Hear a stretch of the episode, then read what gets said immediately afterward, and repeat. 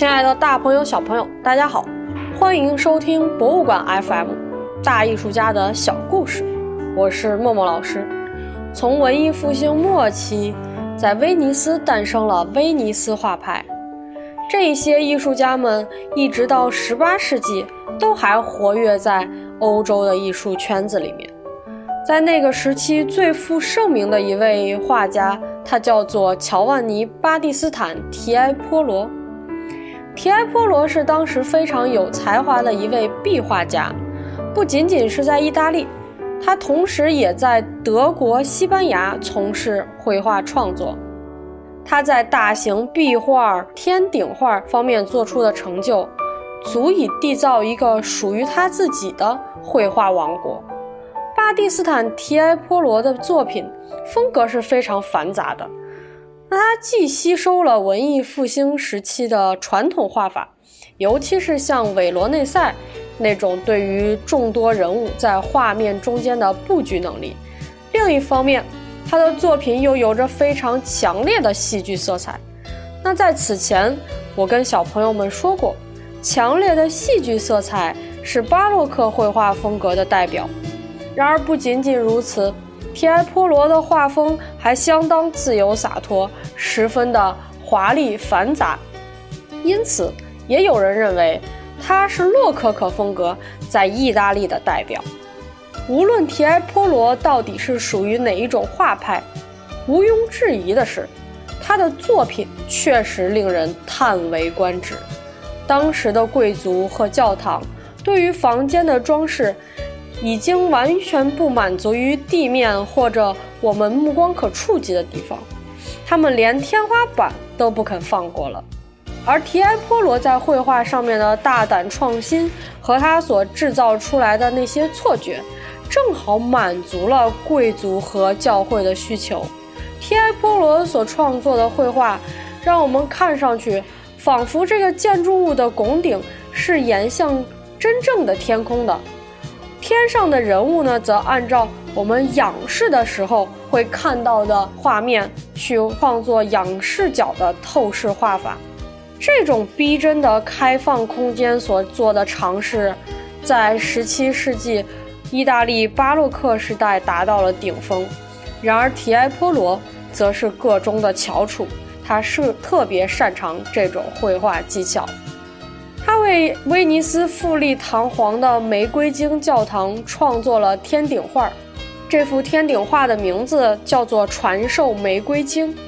在这幅画面当中，他就完美的展现了自己超凡的透视和绘画两方面的技巧。壁画《传授玫瑰经》将透视的技巧推向了一个极致，而光线和色彩逐渐的逐层的减弱。人物画得越远，它的体积就越来越小，手法在当时呢令人称奇。然而，与巴洛克画派的开山鼻祖卡拉瓦乔不同，提埃波罗所画的这个壁画颜色总是非常浅，看上去淡雅和谐，没有卡拉瓦乔所使用的那种强烈的明暗对比。所以他的作品让人看上去觉得特别轻松愉快，画面当中的每一个人都似乎在空中飞翔盘旋。但是小朋友们，你们千万不要以为提埃波罗只是画一些装饰画或者大型的壁画，他为艺术史上留下的更重要的一笔财富，其实是他所创作的漫画。曾经有一位作家兼建筑师卡米洛·博伊托，他说，提埃波罗将他张狂的想象力和充满神奇的丰富创造力，都淋漓尽致地表现在了漫画作品当中。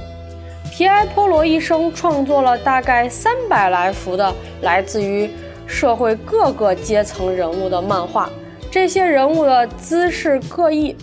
其形象呢，风格也常常令人惊叹。画面当中会包括一些驼背的老人、喝醉的酒鬼、僧侣，或者持剑、披着披风的威尼斯贵族。所有这些被作为主题的漫画人物，它并不仅仅是为了表现某一个人，而是以一种非常隐秘的形式在嘲弄整个社会的阶层。要知道，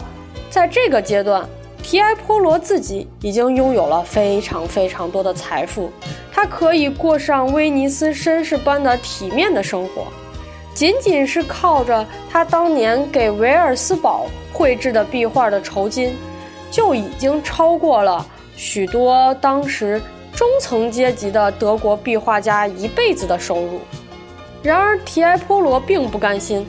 相反的，他推掉了许多维尔兹堡的工作，搬回了自己原来的住所。他的作品虽然满足了主顾们的虚荣心，但是画家本人。却并不打算成为一个阿谀奉承之辈，而他的漫画作品，恰恰让我们看到他其实始终对这个世界、对艺术保留着自己独立的见解，并没有迷失在奢华的生活之中。那今天大艺术家的小故事，关于提埃波罗，就跟大家分享到这里。下一期节目我们再见。